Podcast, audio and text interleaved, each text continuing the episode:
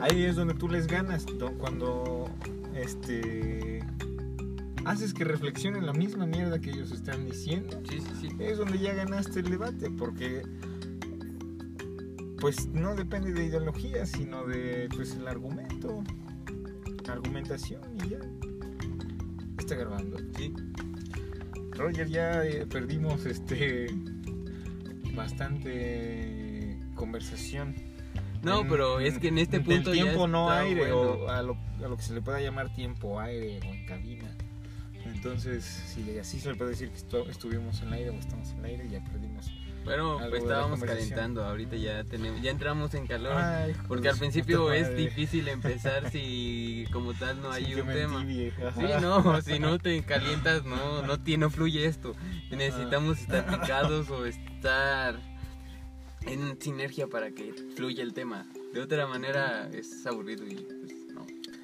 Sí, pues, no sé, con... Sí, con respecto a Chumel, de que podría ser que después de- del último podcast que grabamos se dio unas semanas después el problema con Chumel de que era una persona que, pues, es- que ha vivido del racismo, del clasismo y que han legitimado de cierta forma su, su opinión, aunque él mismo haya dicho que no es un líder crítico de opinión, sino que es un comediante, pero el problema es que él sabe eso. Y aún así, pues con todo el dolo, hace llegar su opinión tan basura que es, o sus eh, argumentos, ajá, reafirmando su personalidad en argumentos tan culeros, eh, que algunas otras personas que se identifican con él, pues lo legitiman como una opinión válida. Y pues ya se dio eso de que hizo su berrinche con el CONAPRED, que no sé qué significan las siglas, pero es algo de la el discriminación. racismo. Es que ahí, no sé retomando contra- ese punto, está, es muy no sé. gracioso que lo, le- lo hayan puesto como tal, como invitado. Eh, Sí. Desde una manera es buena porque meten a todas las personas y no se supone que no discriminan a nadie. Es como si metieran a Franco Escamilla a una plática contra el machismo. Sí. Eh, No, sus espera, chistes son muy manchados, muy analogía, Yo creo que, que- ajá, ok. Y de alguna manera no te haría sentido cómo ponen a Franco Escamilla en una plática contra el machismo, pero si lo pones en perspectiva dices, está bien, ponen a Hay que escuchar a un alguien... machista. Ajá, Ajá. escuchemos su punto de vista, escuchemos a alguien súper feminista Sí. y alguien que esté en el medio Centrado. y está equilibrado la plática, porque no puedes poner a Sí, puros... sí, la pluralidad es buena. a puras personas que apoyan un lado de la balanza, porque no va a haber debate, van a estar de acuerdo en todo lo que dicen. Y si pones dos puntos en contra, el debate se enriquece y se hace más grande y salen muchas cosas a la luz y a lo mejor se esclarecen cosas que no se tenían en cuenta. Ajá. Sí, yo, yo, yo llevaba la analogía más allá de algo quizá más radical de que cómo invitan a una conferencia contra el racismo, clasismo y todo tipo de discriminación a una persona que ha construido su carrera en base a eso, cabrón. Es como si llevaran a... Yo lo pensaba de esta forma, que Chumel se equiparaba de alguna forma a que llevaran a hablar a un nazi a una conferencia de derechos humanos, cabrón. O sea, digo, no, pues no, no le toca hablar a este verga de, este tipo de situaciones, porque pues sí, es un debate que no le pertenece a él, es una problemática que sí, que vi a otro chavo que lo, que lo eh, ubicó en, el, la plática, en el conversatorio que tuvieron después, este, los mismos que iban a participar en el foro de CONAPRED, lo tuvieron ya independientemente, pero en línea, por Zoom. Y otro invitado famoso que salió en la serie del- de, este, Narcos México con mm, Diego Luna, se llama Tenoch Huerta. Y dijo, no, pues si tú estudiaste, si tú este, tuviste el privilegio o la oportunidad de ir a la universidad, pues hay que pensar más allá de las estupideces como que, está, que estamos reafirmando o, o dándole a la sociedad de alguna forma, eso le dio a entender que, que si tienen la- el privilegio de, de hablar, de, de ser escuchado, que no hable estupideces. Y es que sí, tiene Sí, y tenía una- razón y los entró. Y ya de ahí él no, no supo decir, dijo, ay, es que yo crecí, se justificó diciendo, yo crecí con South Park, con la comedia de La Hora Pico de México, con Familia Peluche, con South Park, con Los Simpson. No, con es esa- una buena justificación. Ajá, eso, se no justificó, nada se lavó las que- manos cuando ya, cuando Tenoch Huerta le dijo que, que este, que, que se había estudiado, que no tenía, po- y tenía el privilegio de ser escuchado, no tenía por qué eh, manejar discursos de odio dentro de lo que es un privilegio, que es tener voz en algo, eh, o en un país en el que muy pocas personas tienen acceso a ser escuchadas. Entonces, pues sí, como que lo ubicó, ¿cómo vas a ocupar un espacio de debate que no te pertenece porque tú eres blanco, tienes privilegios y no sé qué? No se trata el hecho de que con te haya, o te haya querido quitar o este Beatriz, sí, porque fue parte, parte del, Beatri- de- del berrinche de la señora Beatriz. Sí, porque- pero, pero no es ese el problema. Como estuvo bien, pero el, fo- el modo en el que se hizo no estuvo del todo correcto. Pero porque sí, no, no estuvo bien que se le diera un espacio en primer lugar este, a Chumel Torres. En para nada. Porque sí, como dice, dijo Tenoch Huerta después en, conferencia que tuvieron en Zoom, pues no es un tema nuevo, tiene 500 años desde que llegaron los españoles vinieron a conquistarnos aquí. Ese problema no lo traemos nosotros, o sea, lo tenemos en nuestro entorno aún, pero no lo cargamos este de alguna forma como nuestra responsabilidad, o sea, no nos pertenece, no te pertenece a ti, no es tu problemática. Entonces sí, debes de entender capacidad de ser escuchado, pues... eh, eh, Tener la- ajá, sí, que, Ser de responsable en lo que responsabilidad con la que cargas y evitar poner en confrontación a tu audiencia, porque es lo que creo que pasa. Quienes Sí. lo escuchan y no tienen la capacidad de analizar y decir lo que está diciendo lo dice porque es comedia y está chistoso escucharlo y ya.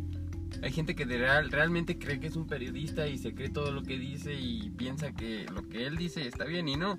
No, Desde otra y de por otra parte no, no estuvo mal que lo invitaran porque como te digo son poner polos opuestos y poner un tema y ponerlo en debate pues está bien. Lo que sí estuvo mal es que lo usaran nada más para que su foro tuviera más audiencia porque escogieron a alguien que tenía cierto nivel de audiencia y, y pensaron no pues esto va a ser bueno porque él tiene mucha audiencia y nos va a escuchar mucha gente nadie sabe que existimos el CONAPRED nadie sabe que existe o nadie sabe qué significa y con esto vamos a hacer una buena publicidad. Más que nada, desde ese punto yo lo veo, que lo hicieron por publicidad y se le salió de control. Y ya con todo y el berrinche que se armó y lo que pasó, fue, pues estuvo todo mal y muy mal manejado. Sí, sí, entonces pues la legitimidad de ese tipo de comentarios como pues lo que se vio hoy desde la mañana acerca de las declaraciones que hizo el exdirector de Pemex, eh, Emilio Lozoya, pues sí, ya hay personas que no lo llevan más allá, no llevan el debate a una cuestión como que pues más seria porque realmente estuvo, estuvo involucrado el futuro, el bienestar, el estado de bienestar de la nación, de personas vulnerables, por personas que tuvieron un pacto contra el que Ricardo Anaya se decía en contra de un pacto popular, por un pacto de unos cuantos, se comprometió el futuro de generaciones y de personas que dependían en ese instante de que ciertos apoyos llegaran a sus manos. Y pues ya, eh, eh, Chumel Torres igual me aventó uno que otro tweet en el día, en el transcurso del día, este, como el que te dije, que, que, men- que menciona así, creo que han de ser menos de 100 palabras. Dice, si el presidente López Obrador no mete a Lozoya a la cárcel, es cómplice, como pues... Y tuvo demasiados retweets y gente lo- la, la- la tomó, eh, tomó esa afirmación como propia, la hizo suya.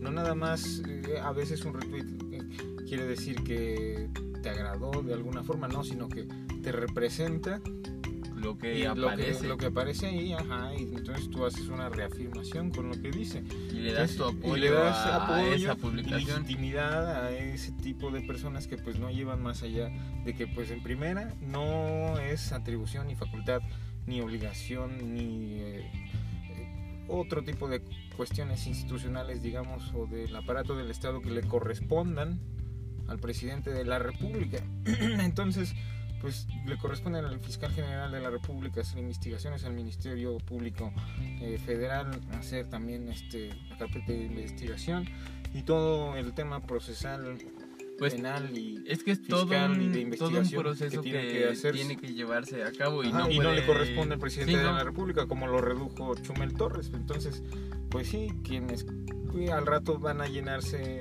de, esa idea van a pensar que el Ajá, que presidente es no, todopoderoso pues, y puede ah, hacer y a- deshacer a su antojo. Y Ajá, no es así. Hay, y que si no reglas. hizo es que debería ser un cómplice porque no hizo su trabajo no pues ni siquiera era su labor Y es que es, y no es por lavarle las manos la gente pues se sí. tiene que informar y saber cómo, son, cómo suceden las cosas. No puedes decir al presidente, tú te vas a la cárcel porque yo quiero o porque sé que hiciste algo mal y no necesito pruebas. No, tiene que haber todo un, todo un proceso detrás de ello. Sí. La gente no puede ir y pensar que un tweet es toda la verdad. No, exactamente.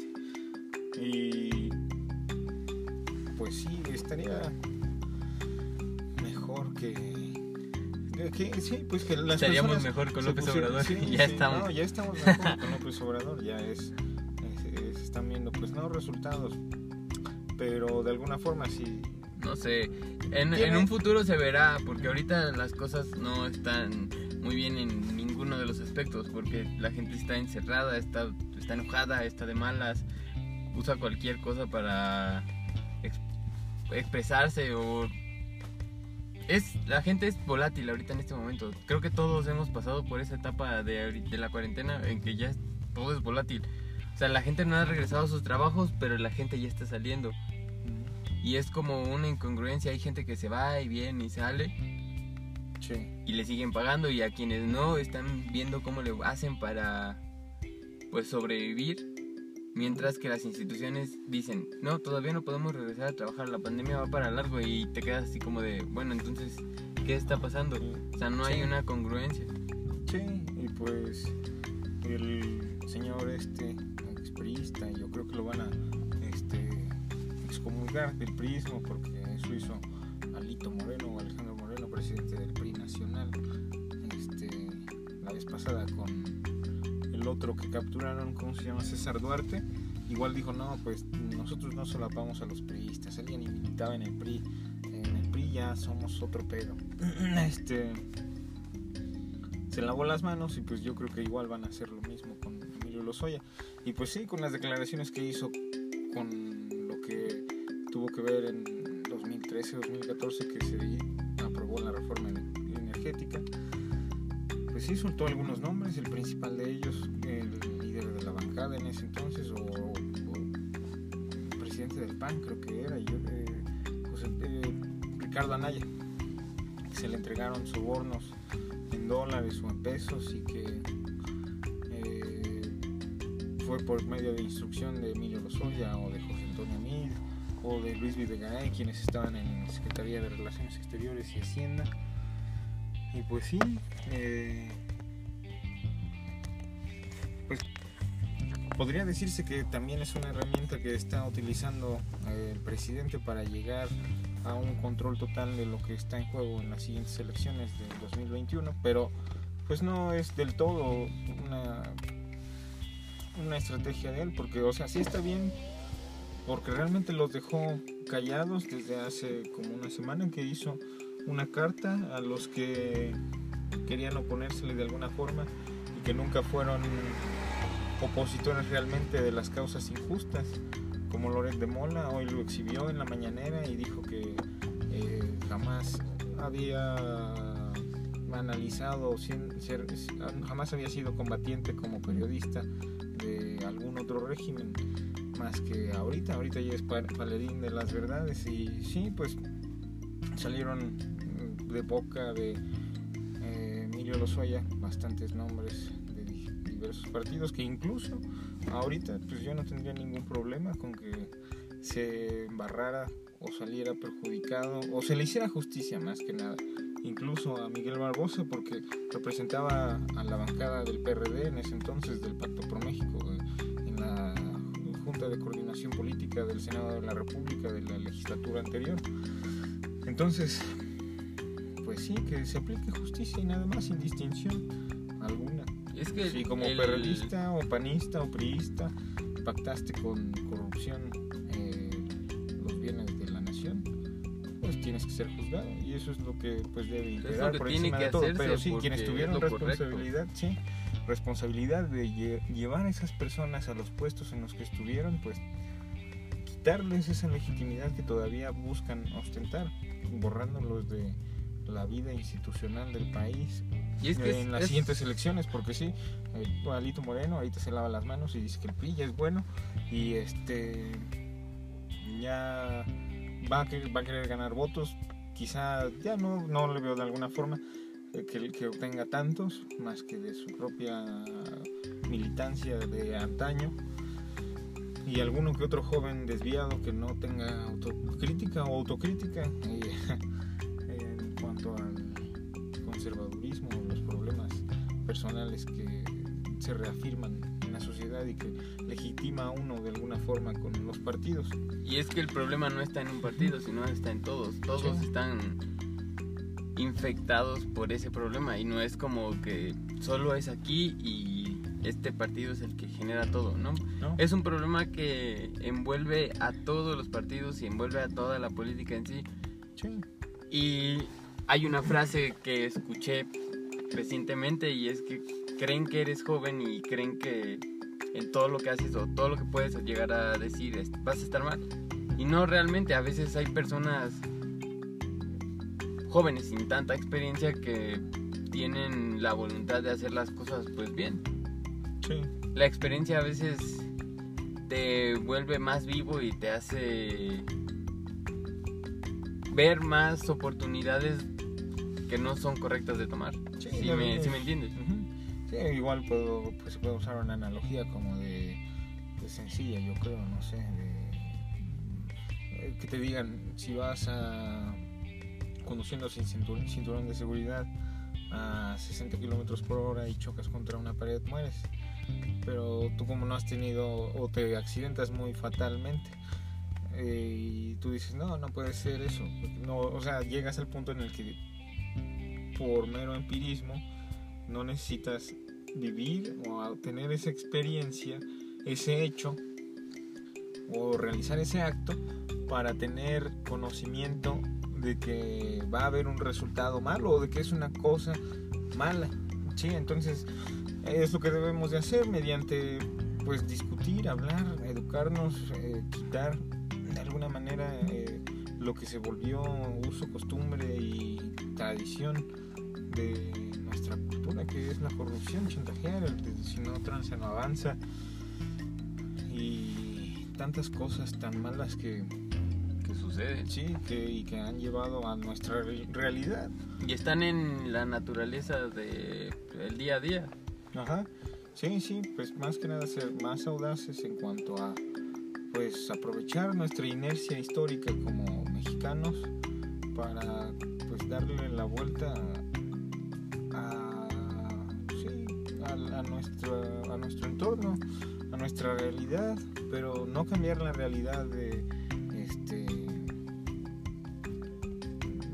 no, no, no se está trabajando para cambiar, yo creo que en este gobierno, porque le cedí no, no se está trabajando para cambiar la realidad de los empresarios, o de alguna forma sí se hace algo por ellos o para que ellos trabajen bien, pero no se está haciendo algo para cambiar la realidad de ellos, no se está haciendo algo para cambiar la realidad de esas personas que jamás tuvieron oportunidad de nada, que jamás se les volteó a ver más que para, no sé, explotarlos y ya.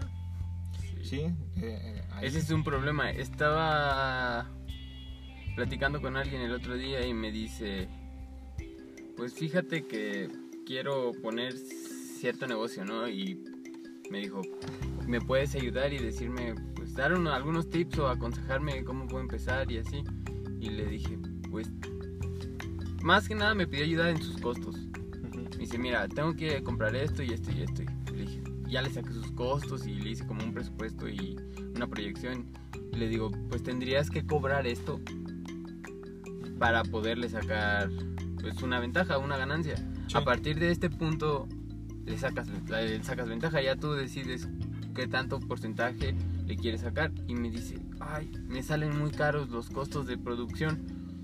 Le dije, sí, pero la competencia le gana muy poquito y así están acostumbrados. O sea, la gente no paga lo que es porque así se acostumbraron. Si por el trabajo que sea te pagaran lo que debe ser y así fuera en todos los trabajos, en todos los entornos, el dinero fluiría de una manera más dinámica y todos tendrían un poquito más porque cobrarían lo que es sin ver en, verse en la necesidad de empatizar. No, porque ves que dicen, no, es que si te pagan, si te pagan lo que es, se van a inflar los precios en todos lados, porque ya ganas más. No, no, no, tiene que haber un, un homologación. Una homologación y una concientización de que las cosas cuestan tanto y tienes que ganar tanto. O sea, ganar ciento... ¿En cuánto sale el salario mínimo? ¿130? Ajá, ciento y cacho, pues. Ciento y cacho. De 120. Más de 120 en un día. Y al, final de mes lo que te pagan no te alcanza. O sea, en lugares pequeños, a lo mejor sí, pueblitos pequeños donde todo es barato, pero así normalmente no apenas y puedes sobrevivir como persona. Y ese es el problema, no estamos contribuyendo todos a, que todo sea como debe ser. Porque no puedes tú decir, ve, te ofrezco este servicio y te cobro tanto. Van a decir, ah, está muy caro y se van a ir con el que les cobra más barato y hacer las cosas mal. Sí, sí, eh, pues es más por una cuestión de tu, pues, pues sí, de tu poder adquisitivo y de que, pues yo creo que todo, todo mexicano, pues más que ser conservador con, con sus finanzas como en algunos otros países, la gente no se arriesga a gastar en, cosas que no les produce algo. Algún beneficio. un beneficio, exactamente. Aquí en México no se puede uno dar el lujo de ser conservador con sus, finanzas, porque, porque eso, ni siquiera, ajá, eso ni siquiera existe. Uno tiene que ver la manera de regatear y gastar el mínimo por cosas esenciales, ya ni siquiera porque te brinden un beneficio, caray, sino por cosas esenciales. Y se ve claramente en los puestos callejeros. Ves que hay señoras que llegan con su fruta de alguna localidad o así y te la están vendiendo. Y hay señoras que salen a hacer su mandado y todavía les regatean más y ver eso dices, ah, sí te pone como que en choque al ver esa escena porque dices, debería pagarle lo que es, pero no sabe si la señora trae para pagarle lo que debería ser. Y es como de, no le está pagando lo que es, pero a lo mejor ella tampoco tiene para pagarle lo que es. Y una vez me tocó ver a alguien que le decía a una señora que traía sus frutas, pero eso lo cortas en tu jardín o en tu terreno. a ti ni te cuesta. Pero te pones a pensar, la señora, quién sabe desde dónde viene, trae sus frutitas, lo hace con mucho sacrificio y viene para vender eso y, es como de, ah, sí es fuerte ver cómo le está regateando a la gente porque, o a veces ellos, los vendedores mismos, te regatean porque no han vendido nada y con tal de que recuperen o recuperar, ni siquiera vender, o salir perdiendo lo menos posible, te regatean, te sientes mal. Sí, sí. Entonces sí estamos en una realidad casi como lo describiría este el surrealista André Breton, bueno, un exiliado de Europa, no sé por qué, pero es famoso aquí en México, que decía que México es el país más surrealista que conoce. Y sí, pues este, tenemos demasiadas realidades que no comprendemos en nuestro país, cara, y que de alguna forma pues el presidente actual o la administración actual pues si bien no pareciera que está haciendo las cosas correctas es comprensible o de cierta forma ni siquiera lo comprende uno del todo entendible que pues sí no no no hay una línea que seguir como tal para que todos tengan ese estado no de hay bienestar un camino que desearíamos, para... que desearíamos que hubiera como en otros países, que tuviéramos como en otros países, sí. Entonces sí es algo muy, bien, bien complicado. Me aplasté aquí sí, sin querer. Ajá, y pues sí, es algo bastante complicado. Complejo. Ajá.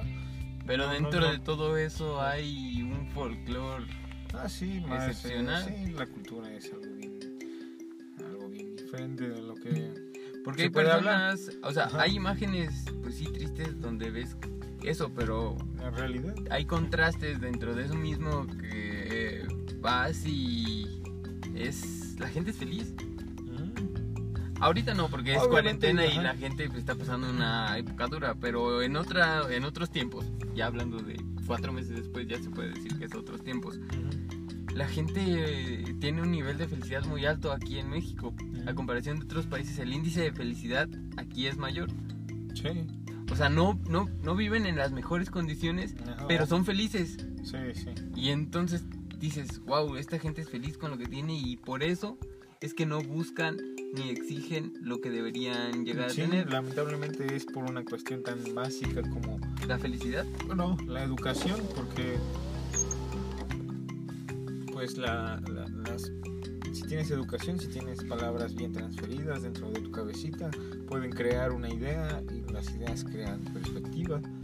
Y entonces Y más que nada conformismo. Ajá, Hay, no, hay pues no, es personas que, ni que no tienen Pero- tanta educación, pero no están conformes, no están Sí. cómodas como Sí, en cómo están viviendo. Y esa incomodidad que tienen las hace buscarle. Pues puede- pero puede ser eso mismo, de que pues vieron algo que como, como tal sí les vendieron que es algo mejor y hay personas que pues tienen cierta felicidad es porque viven instintivamente con lo que cuentan y en donde están porque no conocen nada más. Entonces no podemos crecer como país como sociedad si seguimos aprovechándonos de pues la falta de conocimiento de- de- del mundo porque pues sí no, no, no debemos centrarnos No sé si Ajá, como- entraría en esto la idea nacionalistas. del sueño americano y por eso Ajá. todos se van porque sí. creen que hay una vida mejor en otro lado y aquí no existe.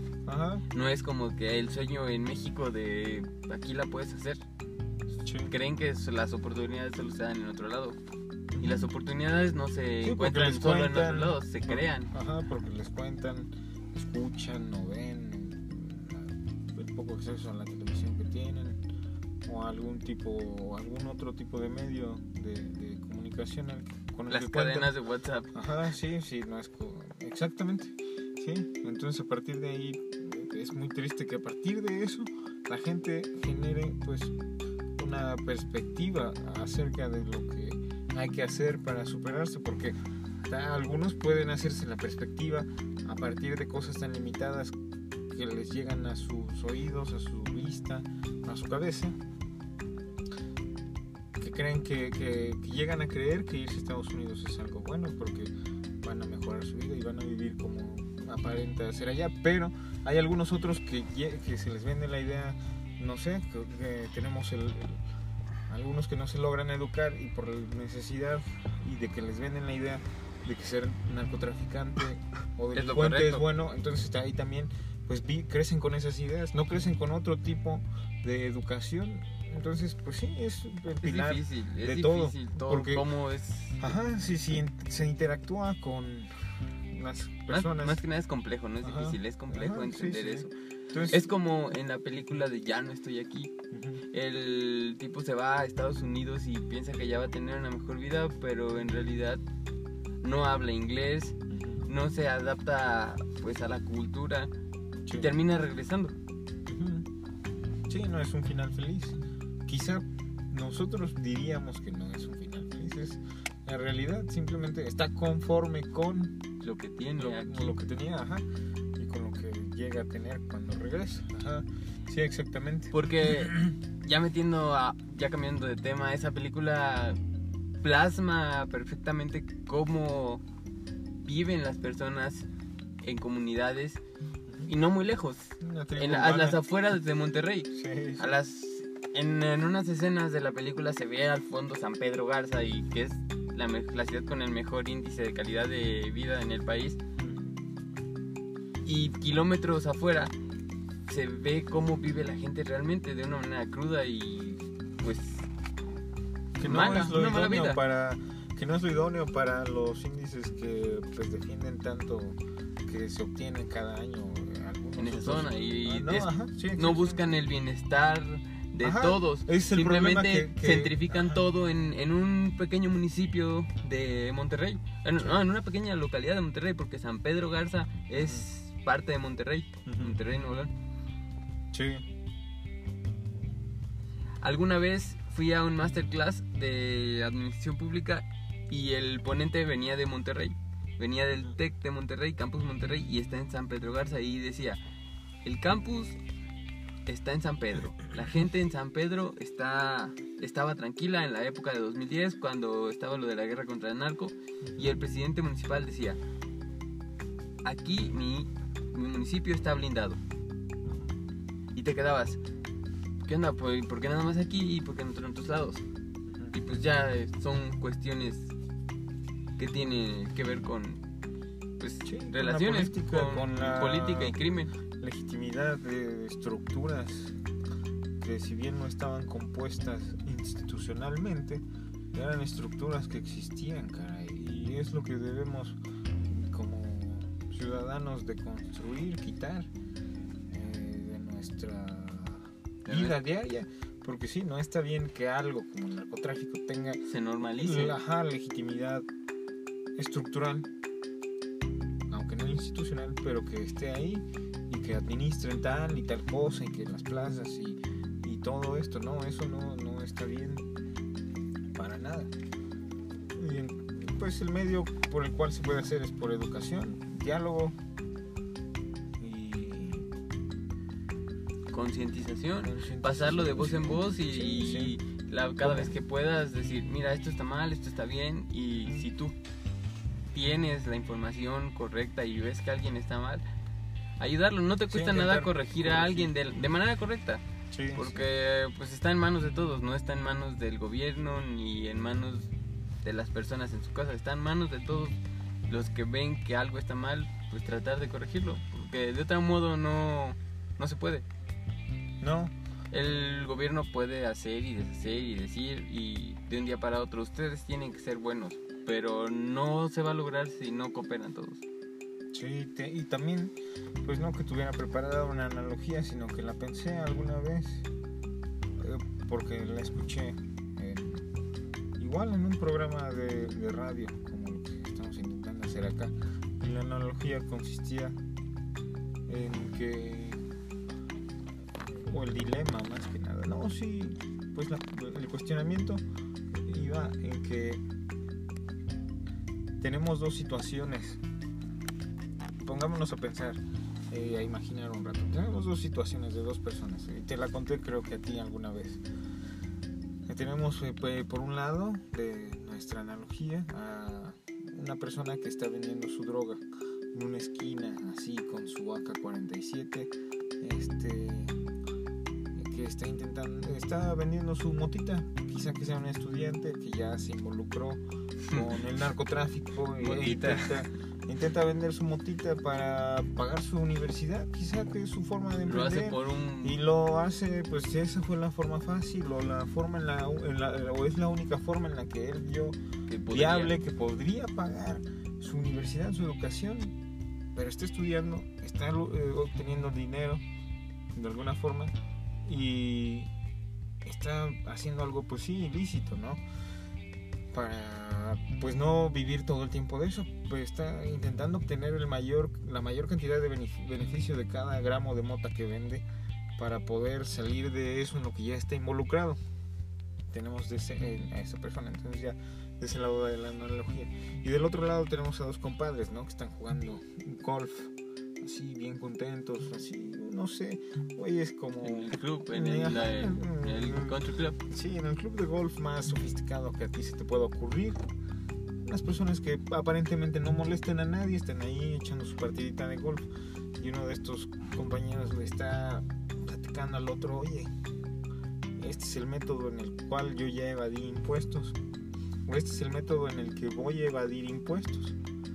Si ya los evadió, de alguna forma, pues esto está de la verga. Y si los a evadir y le está contando a otro güey que tiene... ¿Cómo hacerle? Ajá, que es un empresario y que a su cargo tiene muchas personas que, que dependen de él y que pagar impuestos pues también hacen que, que pues tenga una responsabilidad muy grande con, con mucha gente más allá de sí mismo y de sus trabajadores el hecho de que pague impuestos te, le genera mayores responsabilidades sociedad.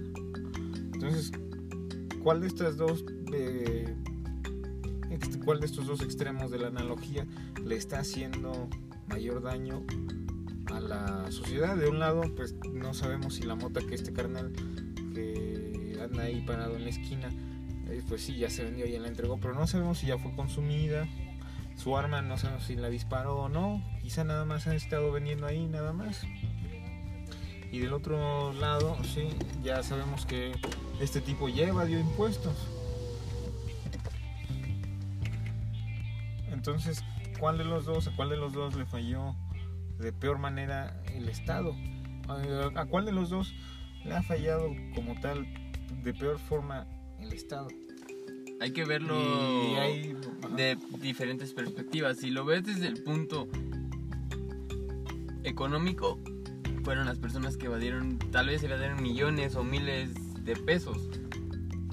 Y del otro lado, estás poniendo en un lado de la balanza a alguien que crea violencia o que Pero también crea violencia el tipo que no paga este, sus impuestos porque pues hace que no, quizá que no hubiera becas para este chavo que anda Sí, lucrando sí, con la marihuana. está mal, está mal, pero uno directamente aterroriza a la Pero no si población. disparó.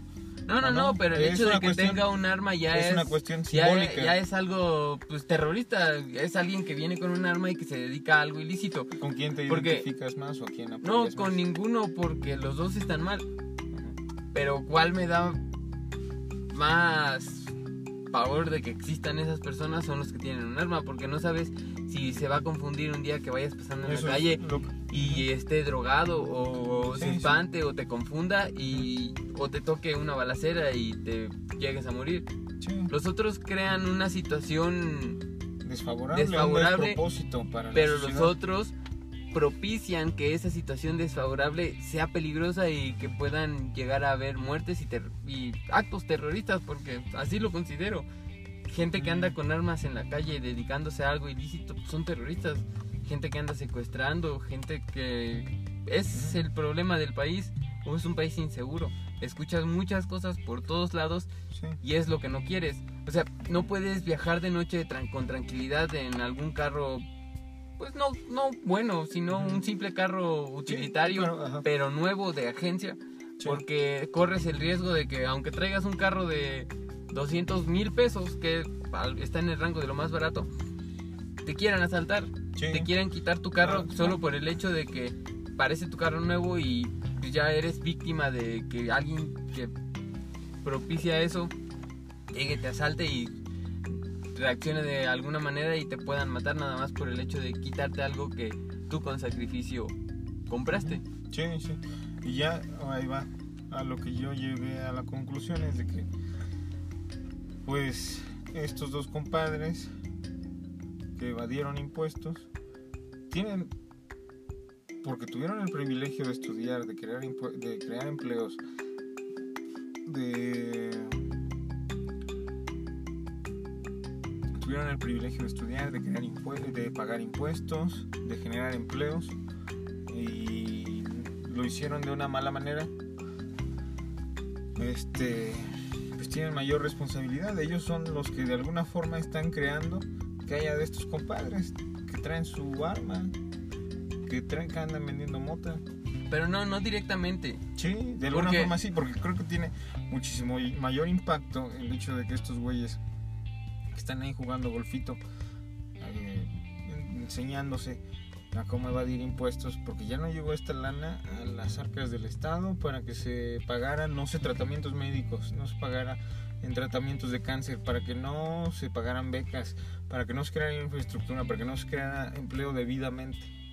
Entonces, pues sí, tienen muchísimo Todos mayor tienen responsabilidad estos compadres que tuvieron un privilegio a aquellos otros que ¿Y pues tú, tú cómo están sabes que tuvieron ese privilegio? que, que tienen no este, fue alguien están de que los pusiera su- y tú vas a estar aquí. A lo mejor hay la mayoría de personas que tiene dinero. Pero no está creen- bien justificarlos que no paguen impuestos y que porque aparentemente no, no, no es que le generan violencia, sí la están generando. No directamente. A lo mejor ellos no lo, no lo concientizan de esa forma porque Sí. ellos lo ven de una mayor utilidad para ellos. y las leyes propician que ellos puedan evadir impuestos de manera legal. Y ese ya es otro tema. El hecho de que alguien llegue y saque un arma y... No, pues tú qué, o, no me pagó lo que es, pum, le doy un balazo, o ya me espanté y creo que me van a perseguir, pum, le doy un balazo.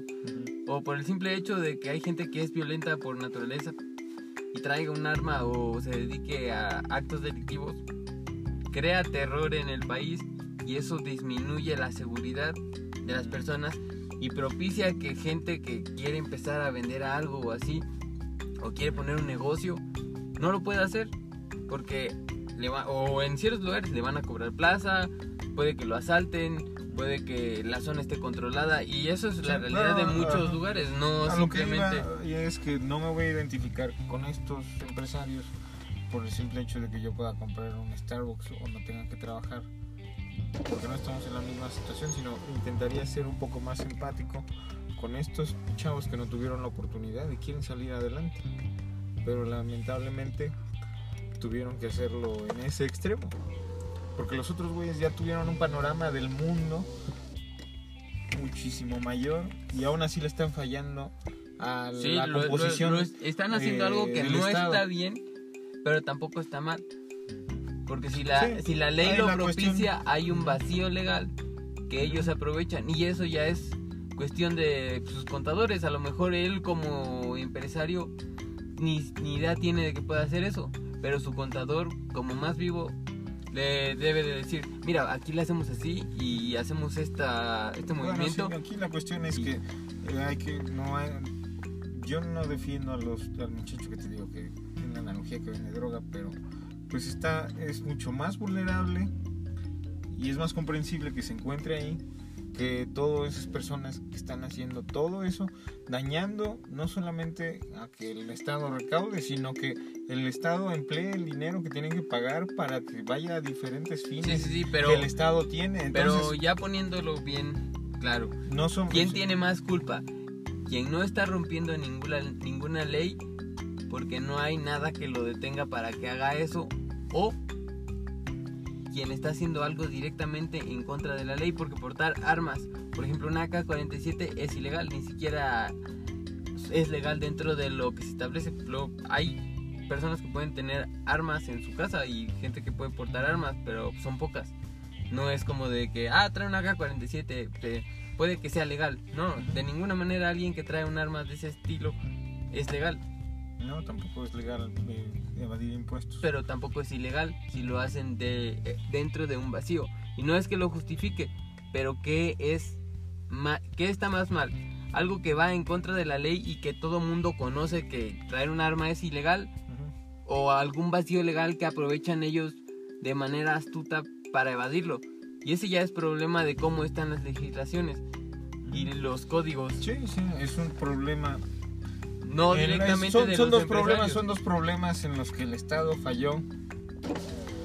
Porque se supone que más allá que un medio, el hombre o su pueblo, para llegar a la consecución de los fines, el hombre debe, debe de ser este, el fin de todo. El hombre debe de ser tanto el empresario como el joven que quiere estudiar, deben de ser el fin de la consecución de todo debe de ser el resultado idóneo, el hombre, del propósito del Estado.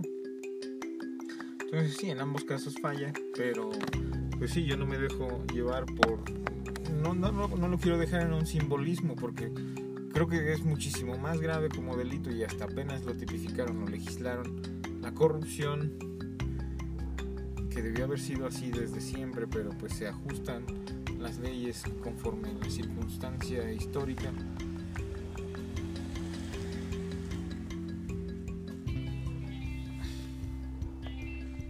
Y, los, y la sociedad, su evolución, que pues, si bien ambas cosas están mal, la persona que, es lo que te dije, que estuvo privilegiada, de conocer, de tener un entorno, un panorama del mundo mayor, porque debe de solapársele o justificársele que pues ya lo hizo, no generó violencia, pero no el hecho de decir que no directamente, aunque lo hizo indirectamente, yo creo que conocía muchísimo más que el muchacho que está ahí intentando salir adelante. A los dos, a ambos les falló el Estado. Tanto a uno que no le reguló ni supervisó del todo las formas en las cuales desenvolvió su actividad empresarial, tanto como el otro que necesitaba pues, una asistencia del Estado idóneo para que pues, se pudiera desenvolver como ciudadano, como unidad, como un individuo. Y creo que estamos de acuerdo en que las dos, los dos puntos de vista están mal. Pero ser, pues sí, sí, sí, sí. creo que hay que dejarle a la gente qué está peor, quién causa más terror, porque... No, es de- que el terror no es, no es, no es cosa de, ah, me da miedo un arma, no, no, no, o de que, ah, está mal y me va. Ni siquiera sabemos si el muchacho accionó su, el gatillo alguna vez de su, de su arma. Está Pero ahí. por algo la trae. Sí, porque es una cuestión ilícita, sí, está, regul- está mal, este, legalmente. Igual, robar, eh, los impuestos están mal, pero el hecho de que alguien con tanta astucia, con tanto conocimiento, quebrante las leyes y que lo haga de una manera más inteligente no quiere decir que es justificable porque no generó eh, violencia directamente, no asesinó a nadie para no pagar esos, esos impuestos, pero el hecho de no pagarlos asesinaron a muchísimo más personas porque no se pagó, no se pagaron tratamientos médicos y tuvo un desenvolvimiento de violencia, no de violencia, sino de sangre o de responsabilidades muchísimo peor que el muchacho que anda vendiendo. Pero es Su que mota. recaudación siempre ha habido y, y el problema de cómo se manejan los impuestos es un problema de corrupción, no directamente de si pagó o no pagó sus impuestos. Eh, independientemente de eso, la corrupción hizo que pues el dinero nunca llegara a donde tenía que llegar. Muchísimo dinero siempre ha sido desviado y ocupado para cosas pues que no deberían ser. Entonces, el problema ahí no radica en los empresarios que pagan mucho o que pagan poco de impuestos, porque de que pagan impuestos lo pagan. A veces se logran salvar de que cantidades de dinero, pues sí relevantes, pero dentro de lo que pagan de impuestos siguen haciéndolo. El hecho aquí es que donde se ocupó mal el dinero fue por la corrupción, no porque el empresario dijo, ah, este dinero no va a ir para eso, entonces mejor me lo quedo. No, simplemente fue como la administración hizo que ese dinero no llegara donde tenía que llegar. Y fue utilizado de una mala manera.